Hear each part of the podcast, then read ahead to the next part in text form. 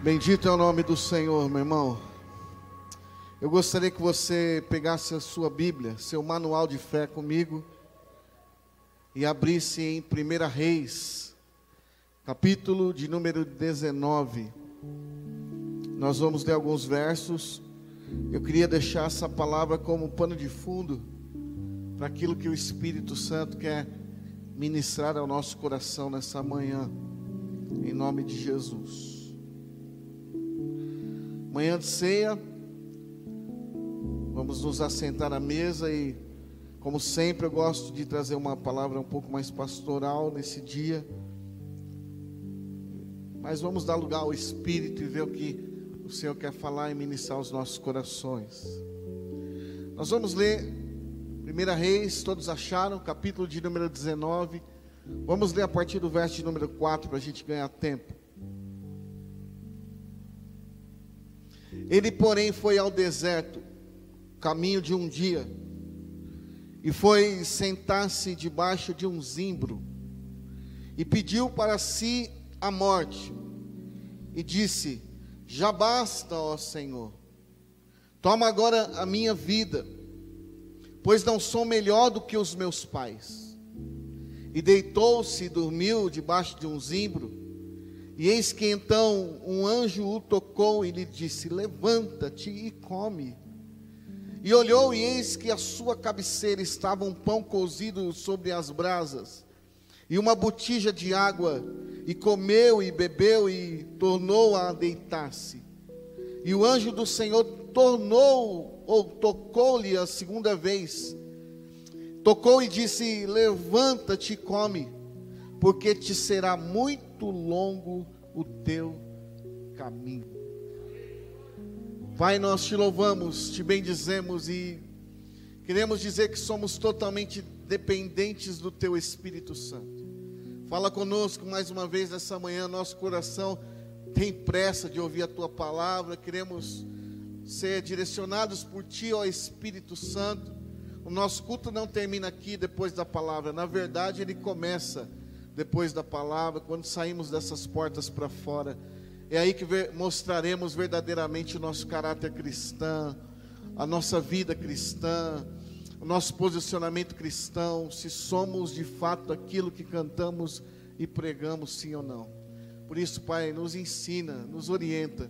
Nós pedimos a tua bênção nessa manhã, em nome de Jesus, amém. Podeis assentar, queridos.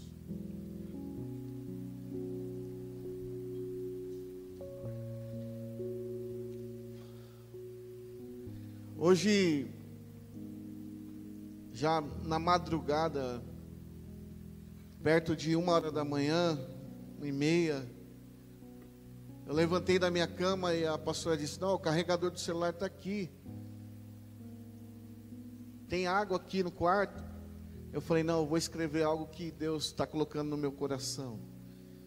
E fui deitar quase que três e meia, mais ou menos porque eu queria falar de um assunto hoje. Esse assunto ele não se esgota aqui, ele é, é um assunto que nós poderíamos fazer uma série de mensagens, por que não? Para falarmos a respeito de paternidade. Eu queria falar um pouquinho hoje pela manhã sobre paternidade.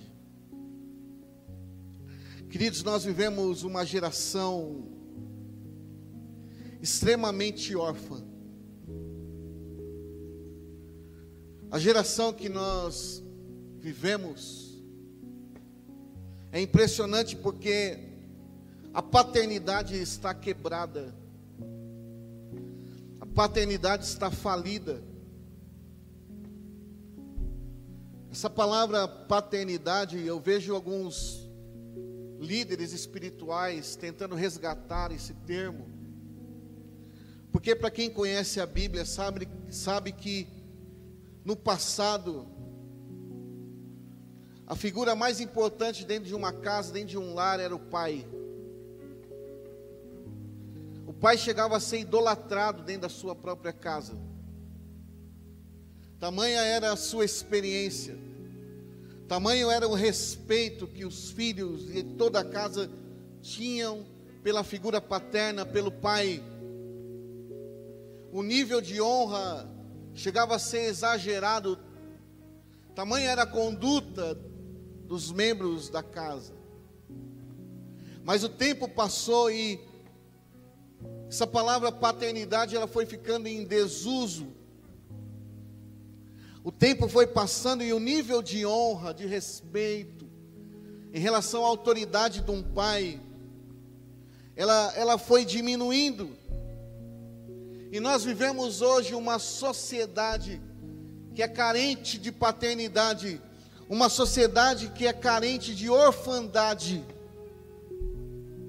E quando eu falo de orfandade, eu não estou falando de pais que estão mortos, é, pais que talvez você não conheceu. Eu estou falando de pais que estão vivos, mas são pais que não trabalham, não significam nada dentro da paternidade em relação aos seus filhos. São pais que não desempenham o papel que eles deveriam ter dentro de uma casa, dentro de uma família. Eu penso que a pior coisa do que não ter um pai é ter um pai vivo e você não desfrutar da paternidade desse pai.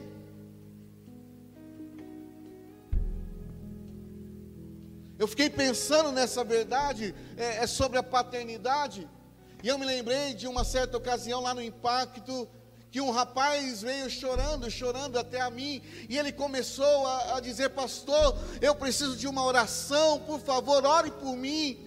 E eu disse: Mas por que você quer orar? Porque você quer oração? E ele disse: Pastor, olha, hoje eu descobri que eu tenho um pai e a minha infância, a vida toda, eu vivi sofrendo.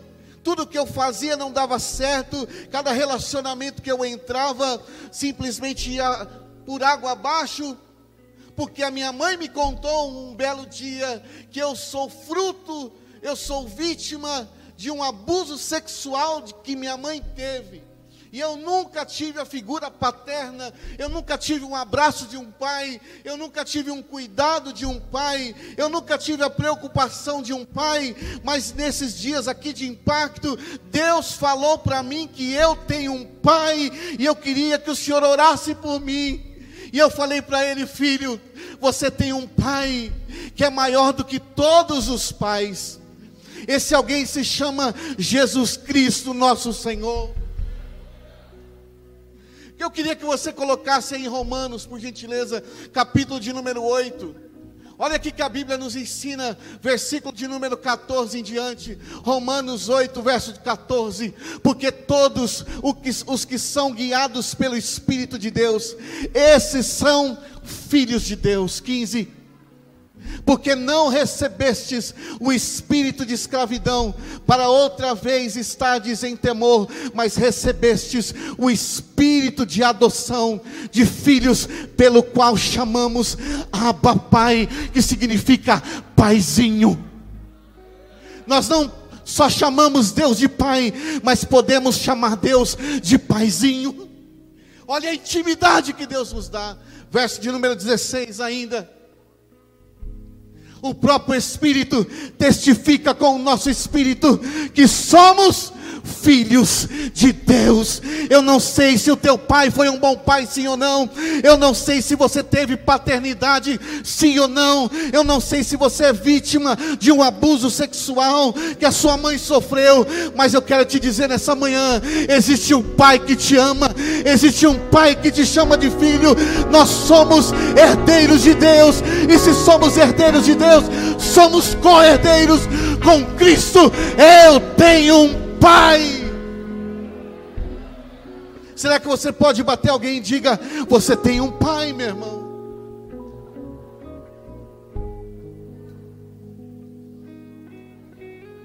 A paternidade é tão importante, tão importante na vida de um ser humano, na vida de uma pessoa, que uma pessoa sem pai, ela sofre distúrbios emocionais. Uma pessoa sem pai, sem a figura paterna dentro de casa,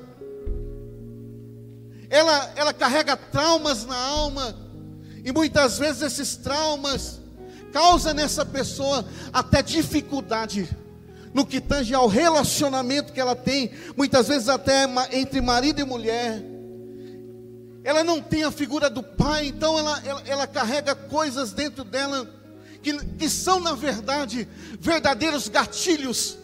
Inconscientemente, ela não quer fazer algumas coisas, mas ela acaba fazendo, porque por, por falta de figura paterna. Pessoas assim, pode parar para ver, são pessoas que têm dificuldade de, de conviver em, em harmonia com as pessoas, têm dificuldade em viver no coletivo, têm dificuldade em viver como igreja, como comunidade. São pessoas fechadas, são pessoas sisudas, porque não tiveram carinho de um pai, porque carregam traumas, carregam feridas na alma e é por isso que os consultórios de, de psicologia, é, de psicanálise, estão cada vez mais lotados, porque as pessoas querem tirar aquela dor que elas sentem, querem tirar aquele vazio existencial dentro delas.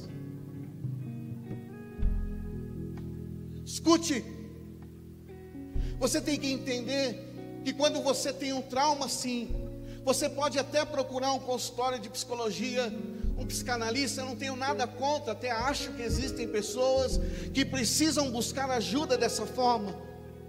Mas você precisa entender que o psicólogo só vai te dar ferramentas para você tentar tirar o mal que está dentro de você. Ou seja, ele vai trazer ferramentas, vai trazer estratégias que vão tentar te ajudar, mas o psicólogo não é a cura. Ele pode até ser o remédio, mas ele não é a cura.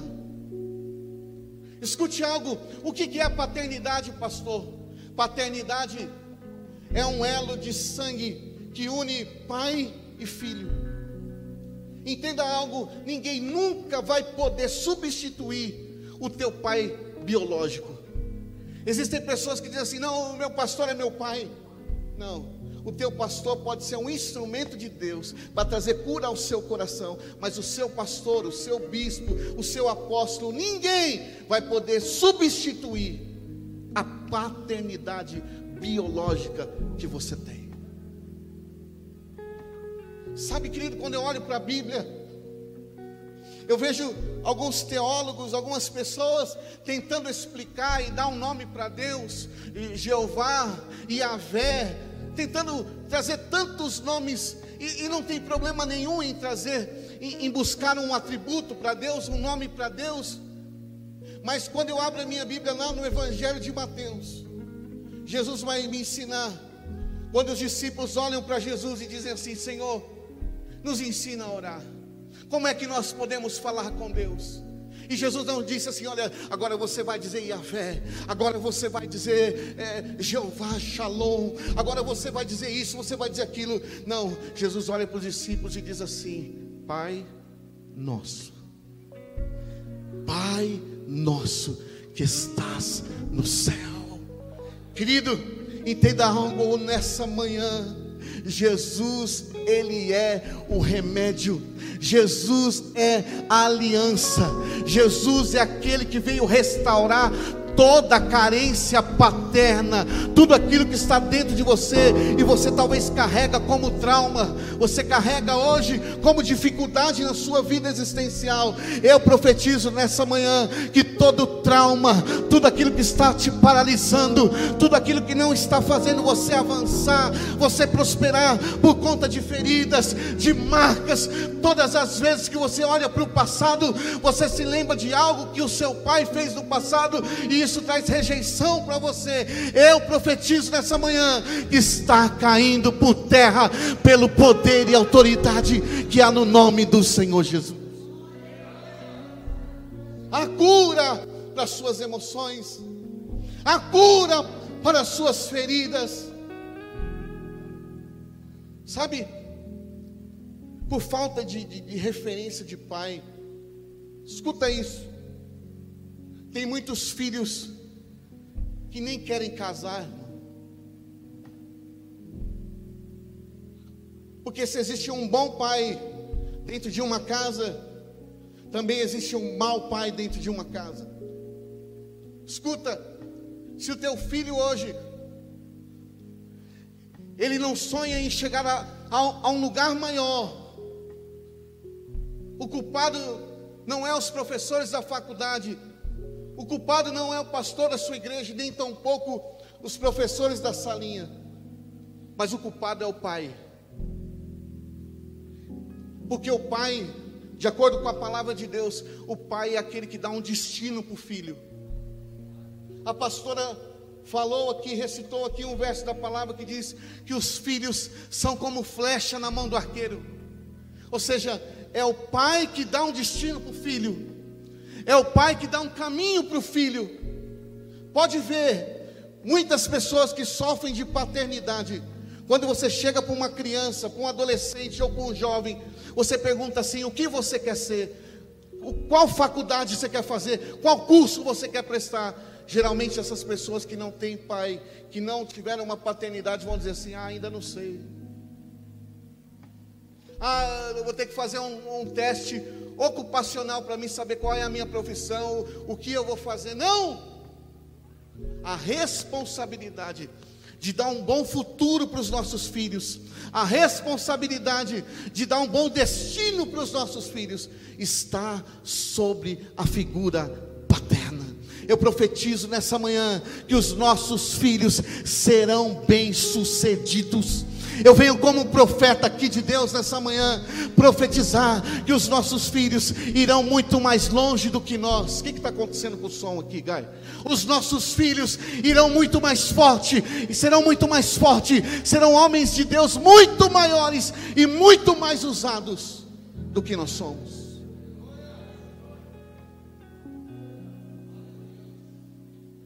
Olha o texto que nós lemos hoje.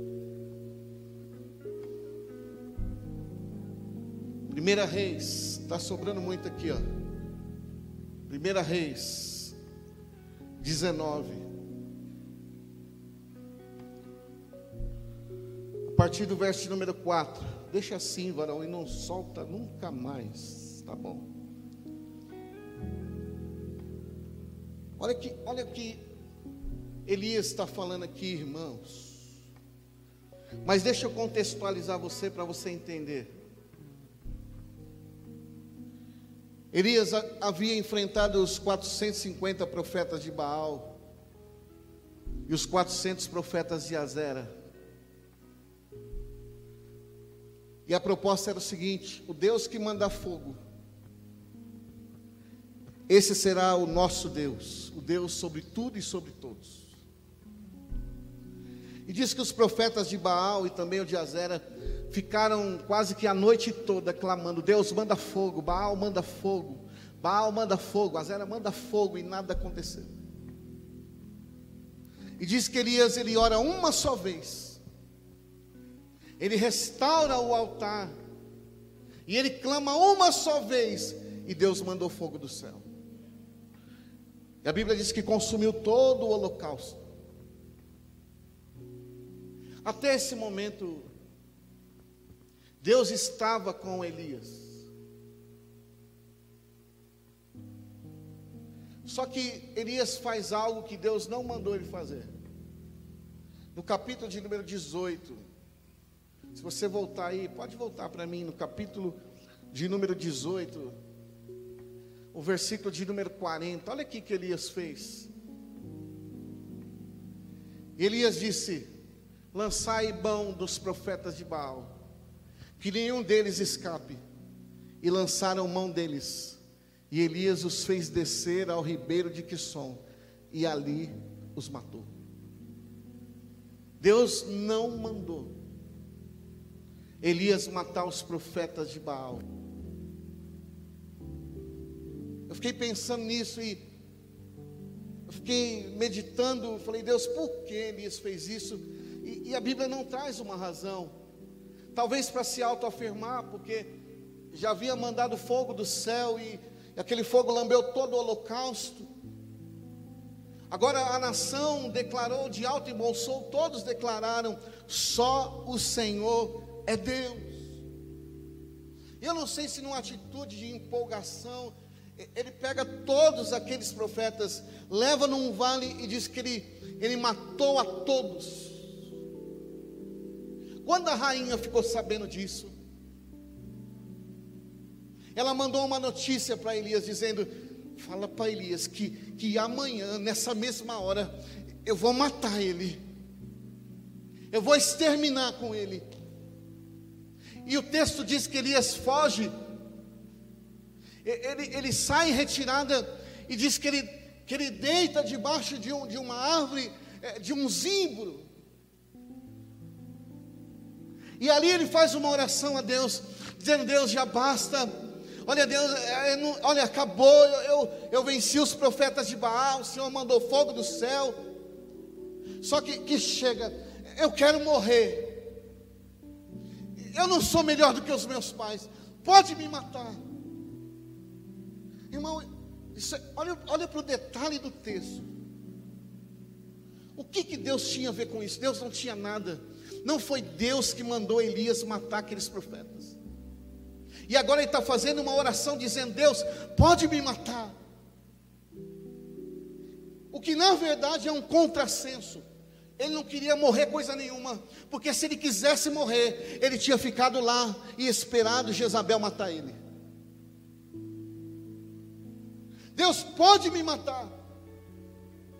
E ele diz assim: Deus, eu não sou melhor do que os meus pais.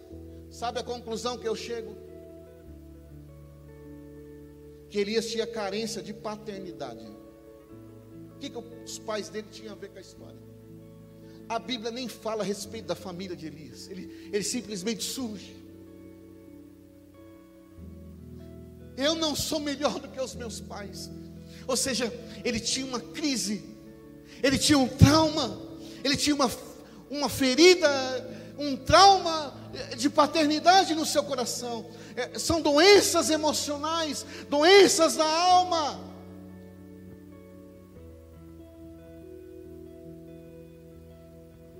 E eu fui estudar.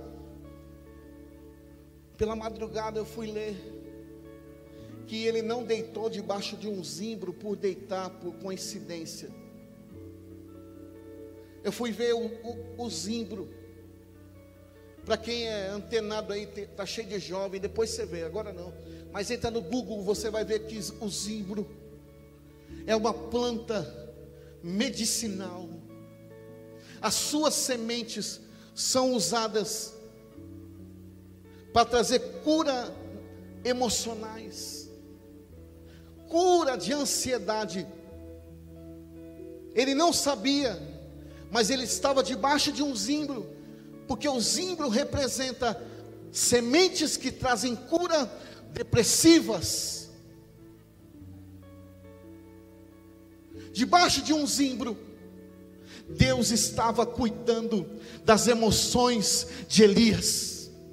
Debaixo de um zimbro, Deus estava curando os traumas de Elias. Você não está entendendo nada, e enquanto eu estou pregando aqui, Deus está trazendo à sua memória também, talvez uma falta de paternidade, talvez algo que o teu pai ou a tua mãe fez no passado, e todas as vezes que você se lembra disso, isso traz dor, isso traz é, ressentimento, traz marcas no seu coração. Mas eu venho nessa manhã dizer que você pode não estar entendendo nada, mas foi Deus que te trouxe aqui, porque Deus está completamente interessado em trazer cura nas suas emoções.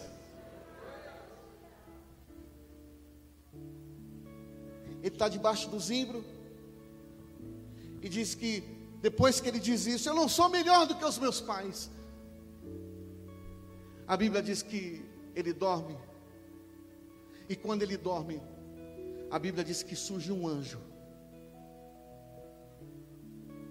O anjo vem e traz um pão quentinho, irmão, que saiu da brasa. Está no texto, um, um, pão assado. E traz para ele. Eu fiquei, pastor, eu fiquei pensando, Deus, por, por quê? Por que, que o Senhor esperou ele dormir para trazer o pão? Porque uma, se ele tivesse acordado, uma pessoa doente de alma ia querer dar pitaco, ia querer falar alguma coisa, ia querer apontar alguma coisa. Então, uma pessoa que está doente não está pronta para falar nada, irmão. Só está pronta para receber tratamento de cura. Eu vou repetir, você não está entendendo. Uma pessoa que está doente, ela não está pronta para falar nada, e muito menos para querer cuidar de alguém, porque um doente nunca vai poder cuidar de um outro doente. Uma pessoa que está doente, ela precisa estar pronta para o tratamento, para receber cura. Pastor, seja mais específico, você conversa com o doente para você ver o que, que ele fala. Se você bobear, vai espurrar, vai espirrar pus perto de você. Porque só fala coisas que não são do céu. O coração dela é desanimado. O coração dela é, é de parar. O coração dela é um coração depressivo. O coração dela é um, é um coração que está doente e clamando por socorro. Pode ver. Porque um doente, quando se junta com outro doente, meu irmão, você nunca vai encontrar cura. Mas um doente, quando se encontra, se encontra com alguém sarado, com alguém curado, um doente que está pronto para o tratamento, ele recebe a cura e o milagre. Deixa eu ser boca de Deus para você hoje dizer que tem cura e tem milagre para você aqui nessa manhã. Agora escute, porque o, texto vai falar para mim que que o anjo traz pão. Que pão é esse, irmão? Que foi capaz de levantar Elias. Que pão é esse? Que a Bíblia diz que depois que ele come desse pão, ele caminhou por mais de 40 dias e 40 noites, só por causa desse pão. Os discípulos um dia chegaram para Jesus e disseram assim: oh, Mestre, mestre, os nossos pais comeram do pão de Moisés, o pão que desceu do céu. Jesus olha para os discípulos e diz assim: Os seus pais não comeram o pão que veio do céu. E eles não entenderam, Jesus disse: Eu sou o pão que desceu do céu. Aquele que comer de mim, nunca mais terá fome. Eu sou o pão da vida. Eu tenho uma boa notícia para mim e para você nessa manhã. O pão que desceu do céu está aqui nessa manhã e ele está descendo exatamente agora. Para quê, pastor? Para você saborear desse pão, para você se, se, se, alimentar desse pão. A viagem é longa, o destino é longo. Coma desse pão, saboreie esse pão, e você vai caminhar muito e será curado pelo poder e autoridade que há no nome de Jesus. Sou o pão vivo que desceu do céu. Jesus, Ele é a, é a restauração. Jesus, Ele, Ele é a aliança. Jesus é aquele que restitui toda paternidade, Ele traz de volta toda paternidade, toda falta de orfandade. Jesus é aquele que restaura, que cura Jesus é aquele que tira toda dor, todo trauma, toda cicatriz, toda carência emocional. Escute, a palavra paternidade me fala sobre identidade. Mas não é uma identidade com números. Não é uma identidade como um documento, como uma carteirinha Identidade, idem, igual. Paternidade, idem. Identidade, idem. Então, identidade aqui não é o que eu sou. A identidade que ele quer trazer é com quem eu me pareço. Não é o que eu sou, identidade. Não, não. Identidade que ele quer trazer é com quem eu me pareço. É por isso que Jesus disse: Eu e o Pai somos um. É com quem eu me pareço. Sabe, querido, às vezes nós nos tornamos grandes demais precisamos voltar a aprender com o ministério infantil. Porque a criança não quer uma carteira de identidade, ela não quer um número. A criança ela só quer ser parecida com o pai. Eu me lembro dos meus filhos, do Mateus, ainda criança, pequenininho, ele pegava o meu sapato e colocava no pé. E ele queria andar pela casa, pela sala. Por quê? Porque a intenção dele não era outra a não ser parecida com o pai. As meninas, elas, quando se vestem, elas querem colocar um, uma maquiagem ela quer colocar um batom, quer, quer, quer fazer um negócio no cabelo, uma trança, e ela quer copiar a mãe, porque ela não está preocupada com a carteira de identificação, ela, ela não está preocupada com o documento que, que tem que não poupar tempo se ela perdeu, não, ela está querendo ser idêntica, igual, parecida com a sua mãe. O que, que aconteceu, irmão, conosco? que nós crescemos demais ao ponto de queremos tudo, mas não estamos sendo, não estamos preocupados em sermos parecidos com Deus, parecidos com Jesus, ser como, tal como. No Evangelho de João, na oração sacerdotal de Jesus, por diversas vezes, ele está orando ao Pai, dizendo: Pai, que eles sejam um, como eu e o Senhor somos um. Pai, que o mundo veja que eles são um, assim como nós somos um em Ti, Senhor. Por quê? Porque para Deus o que importa é saber se você é parecido com Ele, é se você está disposto a ser como Ele. Identidade, identidade idem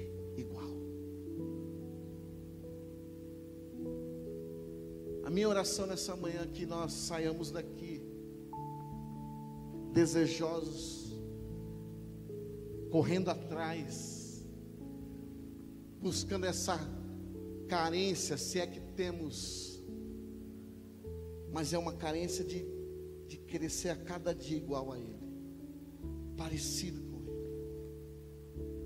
Queremos ser um pai como Ele. Queremos amar como Ele. Queremos perdoar como Ele. Sabe, querido, hoje Jesus nos trouxe aqui porque tem pessoas que não conseguem prosperar, não conseguem avançar, não conseguem ter um relacionamento e não conseguem viver em, em comunidade com as pessoas porque não liberaram algo chamado perdão. quero te incentivar hoje a perdoar. Tem pessoas que carregam traumas porque os pais morreram. E antes dos pais morrer, você não teve a oportunidade de pedir perdão para o teu pai. Então são pessoas que carregam isso na alma. Pessoas que não conseguem prosperar porque sempre vem a memória e, e como a pastora disse, agora que já morreu, já não tem como fazer mais nada. Para terminar, eu me lembrei de Davi, que só quis valorizar a família e o filho que teve. Quando Absalão morre, a Bíblia diz que havia uma confusão, uma briga entre pai e filho, entre Absalão e Davi. Mas Davi foi um bom rei, Davi foi o melhor músico, o melhor cantor, o melhor compositor, mas Davi foi um mau pai, um péssimo pai. Existia uma carente de paternidade no coração de Absalão.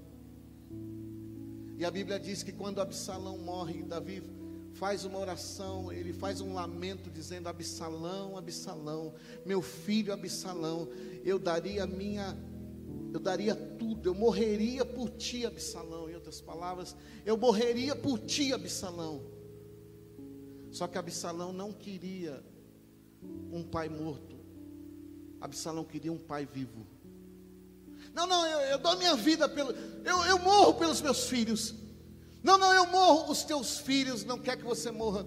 Os seus filhos querem que você viva do lado deles. Não, não, eu dou presente, eu faço isso. Teus filhos nem presente querem. Os seus filhos querem a tua presença.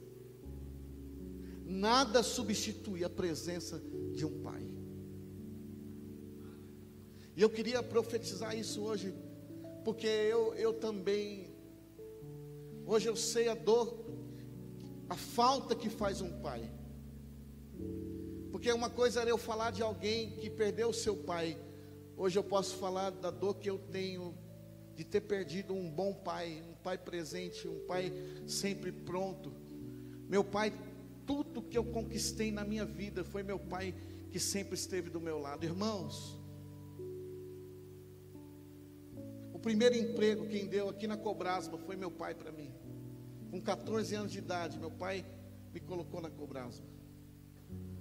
Quando entrei no banco, meu pai foi falar com um tio meu, que era diretor de um banco, meu pai comigo. Eu me lembro uma vez que eu estava desempregado, meu pai pegou o carro dele, meu irmão, meu pai bateu de porta em porta, empresa em empresa, acho que eu tinha 16 para 17 anos, não me lembro, mas ele sempre comigo, sempre presente, sempre comigo, sempre presente. O primeiro carro com 18 anos de idade foi meu pai que me deu.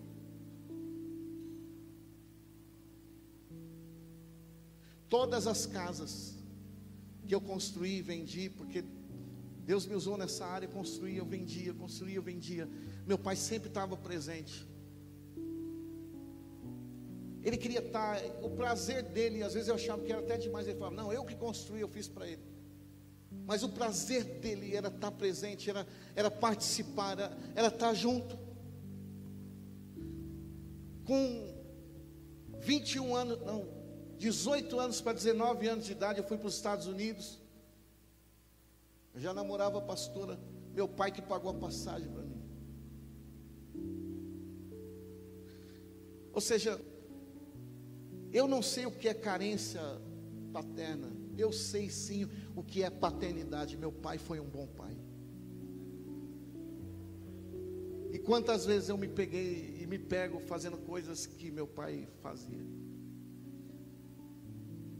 Isso tanto do lado bom quanto do ruim. Pode ver, quando um, um, tem um mau pai que desenvolve uma má paternidade, os filhos é tudo igual. O pai é chato, os filhos é tudo chato, irmão.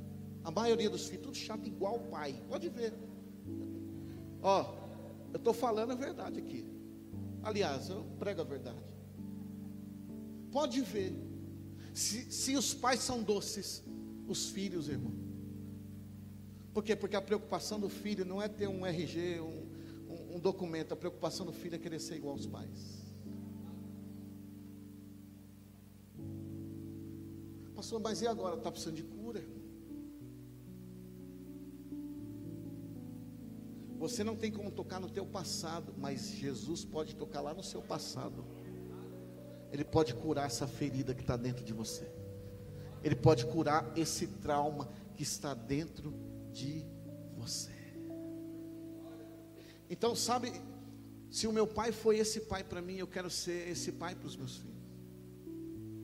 Ei, escuta. Se eu pisei na lama para conquistar algumas coisas, os meus filhos vão pisar agora nos meus ombros, mas na lama eles não vão pisar mais. Por quê? Porque o pai pode ser um pedreiro, mas para ele o filho vai ter que ser engenheiro. O pai pode ser não ter sido tão bem sucedido por conta do acaso, por coisas da vida, condições financeiras, mas ele vai fazer de tudo. De tudo, Deus sabe o quanto eu estou sangrando para promover os meus filhos, é, para fazer uma boa escola, uma boa faculdade. Deus sabe a dor que eu estou passando. Estou abrindo mão de coisas pessoais. Mas por quê? Porque se eu pisei na lama, os meus filhos agora vão pisar nos meus ombros. E os filhos dos meus filhos serão muito mais bem-sucedidos do que eu e do que os meus filhos Porque se eu pisei na lama, agora estou pisando nos ombros. Imagina os filhos dos meus filhos, cada vez mais alto, cada vez mais bem sucedido. Não porque nós somos, eu não estou falando de uma prosperidade financeira somente, não, meu irmão. Eu estou falando de algo espiritual, eu estou falando de coisas celestiais, eu estou falando de coisas do céu. É isso que eu venho como profeta, boca de Deus, nessa manhã, para profetizar que a tua casa, a tua família será bem sucedida abençoada, próspera em todas as áreas, pelo poder e autoridade que há no nome de Jesus. Queria orar por você, queria profetizar. Eu queria que você se alimentasse desse pão. Daqui a pouco nós vamos sentar à mesa. É esse pão que vai te fortalecer. Ah, pastor, eu estou mal, eu estou triste eu estou depressivo, eu, pastor, eu carrego esses traumas. Pastor, talvez você está dizendo como Elias, pastor, eu quero morrer. Não quer nada. Quem quer morrer não fala, já morre logo. Elias chega para Deus, eu quero morrer, quer nada, pai de palhaçada, cara. Se quisesse morrer, você estava lá com Jezabel lá, mano. Vai, come o pão aí, ó. É esse pão que eu quero te oferecer hoje. Se você quisesse morrer, você não tinha vindo aqui, não é? Hã? Se você quisesse desistir, você não tinha vindo até aqui hoje. Você está debaixo do pé de zimbro. Tem semente que vai curar tuas emoções hoje. Tem sementes que vai curar tua alma hoje. Tem sementes que vai te levantar hoje. Estava caído, mas agora estou de pé. Estava triste, mas agora estou alegre estava sem esperança, mas Jesus me encheu de esperança nessa manhã. Eu não tinha um pai biológico, mas eu tenho um pai que está acima de todos os pais, que me chama de filho, no qual eu posso dizer nessa manhã: Ah, papai, tu és o meu paizinho. Irmão, desculpa falar aqui antes que eu posso. Eu vi alguns amigos meus quando criança chamando os pais dele de papai. E eu já tinha uns 15, 16 anos. Falei, chamar meu pai de papai, mano. Essa coisa de boiola, não consigo. Eu achava que era. É, pode ser cultural, pode ser um certo preconceito, né? Mas eu, eu, eu falava que era isso tal, mas eu, eu pagava maior pau, irmão. Eu, eu achava da hora, mano. Porque isso mostrava intimidade. Falava, mano, como que eu Olha que da hora o relacionamento que tem com o pai dele. Mas eu não tinha coragem de chamar meu pai de papai. Eu chamava meu pai de outro jeito, de carinho. Falou, ô velho, e aí, como é que tá? Ô velho, você também, vai, tem muita vida ainda. Mas um desejo de chamar de papai. Aí eu olho para a minha Bíblia e vejo que eu posso chamar Deus de papai. Sem preconceito, sem barreira, sem nada. E, e, por várias vezes eu, eu me pego orando e, e na minha oração estou dizendo, oh, papai, eu te amo, Senhor. Tu és demais, papai. Olha, eu quero ser como o Senhor, papai. Me, me ensina a ter esse coração, papai. Me ensina a perdoar desse jeito. Me ensina a olhar para as pessoas assim. Me ensina, Senhor, eu, eu quero ser como o Senhor. Às vezes tem gente que faz o mal para nós, meu irmão. Outro dia eu fui tomar uma atitude, alguém disse assim: rapaz, você vai fazer isso. O cara falou de você, o cara fez isso, o cara fez aquilo. E na mesma hora eu falei: eu vou ligar. Por quê? Porque o Wagner vai dizer não, mas Jesus diria sim. E a, o maior desejo do meu coração é, é, é deixar de ser o Wagner. Já não sou mais eu que vivo, mas agora é Cristo que vive em mim. Agora eu quero ser parecido com Ele. Eu quero ser como Jesus. Se coloque de pé no teu lugar, meu irmão.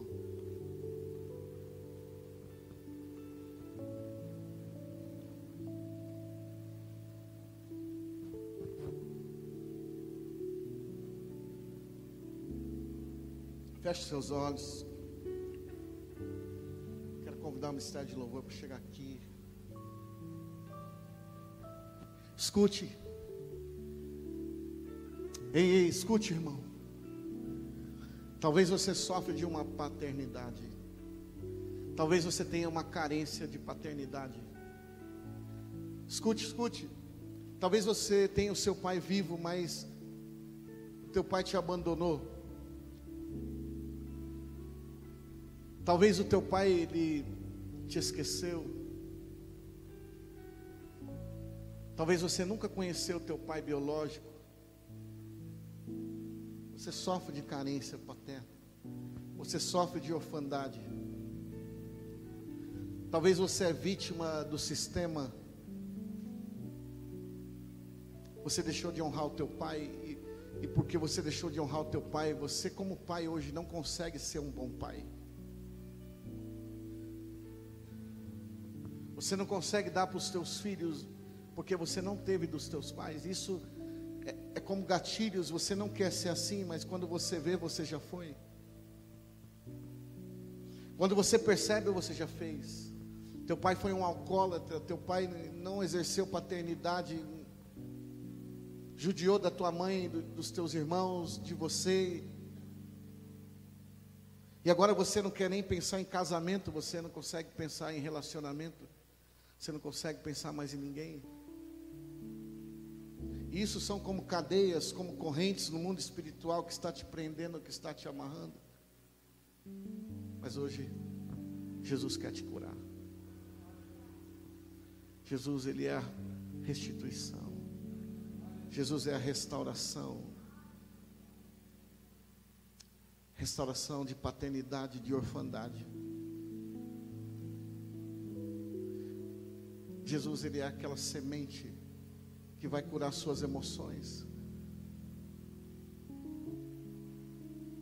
Jesus é o pão, Ele é o pão vivo que desceu do céu. O psicólogo tinha o remédio, mas ele não tinha cura. O pastor tem o remédio, mas ele não é a cura. Jesus é a cura. Jesus é o milagre que você precisa. E eu queria orar por você, queria repreender esse mal toda carência afetiva, emocional, paterna, toda orfandade existencial vai cair por terra hoje. Você vai sair daqui convicto que tem um pai que te ama, que tem um pai que te chama de filho. E esse alguém se chama Jesus Cristo de Nazaré. Pastor, eu perdi o meu pai quando eu ainda era pequenininho, eu nem sei o que é ser um pai. Eu nem sei se eu estou fazendo certo em relação aos meus filhos, mas tudo que eu quero é ser um bom pai. E eu queria abençoar você. Para dizer que você está no caminho certo. Que você tem o próprio Deus como exemplo de pai. Deus tem levantado referenciais de pai para você olhar para alguém e dizer: Eu quero ser como esse cara é para os filhos dele, porque ele é referência de pai para mim também. Eu quero profetizar nessa manhã. Levanta a tua mão para o céu. Que as pessoas vão olhar para alguns pais que estão aqui e vão ver verdadeiramente referenciais de pai, de um bom pai, e desejarão ser como você é, pelo poder que há no nome de Jesus.